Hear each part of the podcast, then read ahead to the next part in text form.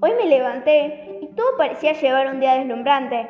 Salí de mi choza y como todos los días comencé a fabricar herramientas para tener un buen ajuar, entre ellas lanzas y bifaces, el cual utilizamos para cortar, cavar tierra, talar árboles, tallar huesos y madera. También lo utilizamos para descuartizar la casa. Al llegar la noche, de dentro de mi choza, se escuchaban ladridos como nunca se habían oído. Todos nos acercamos a ver qué pasaba, y bajando el norte, observamos cómo había animales enormes, cubiertos de pelo largo y con inmensos colmillos. Era un clan de mamuts.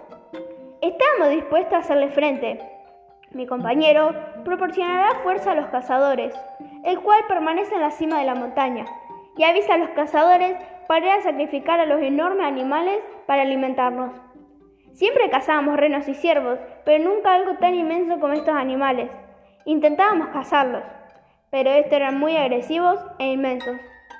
Estos nos atacaron, pero un grupo conocía el poder sobre ellos, ya que los mismos eran intimidados con el fuego, y así fue que con esa herramienta, y aislando al mamut, dejándolo sin escapatoria, reduciendo su espacio al máximo y atacando su punto más vulnerable, donde la piel es menos dura, la alianza entre todos hizo vencer la resistencia del animal.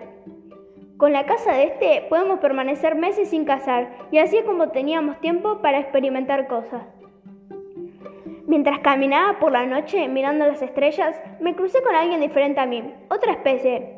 Había un neandertal, el cual vive en el continente europeo.